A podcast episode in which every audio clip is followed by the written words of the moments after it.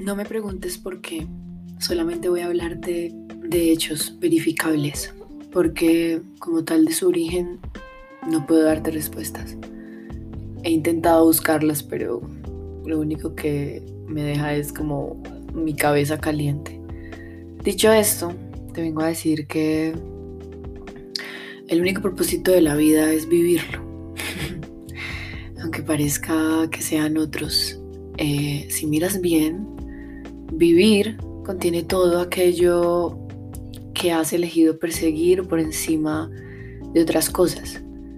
Vivir incluye esas experiencias a las cuales les das más exclusividad y especialidad que a otras. Vivir incluye a todas las personas, aunque tú quieras solo amar y recibir amor de unas cuantas o de una sola.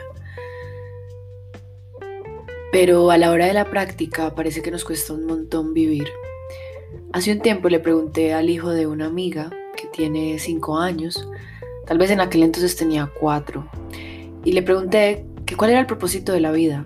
Me encanta hacerle preguntas existenciales a los niños eh, no sé si lo han hecho, si no lo han hecho se los recomiendo.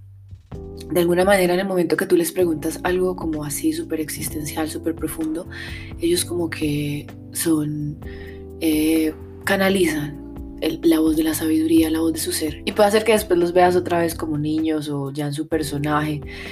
Y, bueno, volviendo a la historia, eh, Máximo me respondió, yo le dije, ¿cuál es el propósito de la vida? Y me dijo, vivir. Y se rió me miró en serio con una mirada como, pues no sé por qué me preguntas esto. Y se los juro que le dije a, mi amiga, le dije, no puede ser, o sea, ya resumió todo el sentido de la vida. Ahora, ¿qué tanto te permites realmente vivir desde un lugar donde aceptes todo? Evidentemente hay muchas creencias en nuestra mente que no nos permiten vivir nuestra propia vida y aceptarla en su totalidad.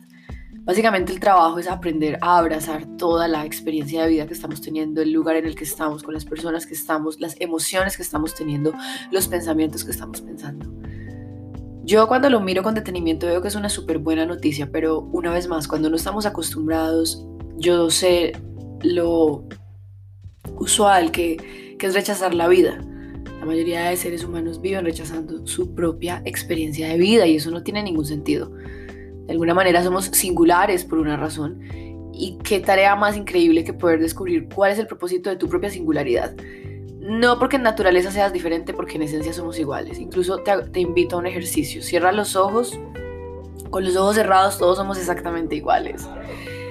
Somos todos conciencia. Eh, todo lo demás es solo experiencia. Pero de verdad te estás permitiendo vivir esa experiencia que está frente a tus ojos. No puedes conocerte si no te entregas a esa experiencia, no puedes conocerte si no te sientes, no puedes conocerte si no te observas, no puedes amarte si no te conoces. Y si no te conoces, pues no vives, básicamente.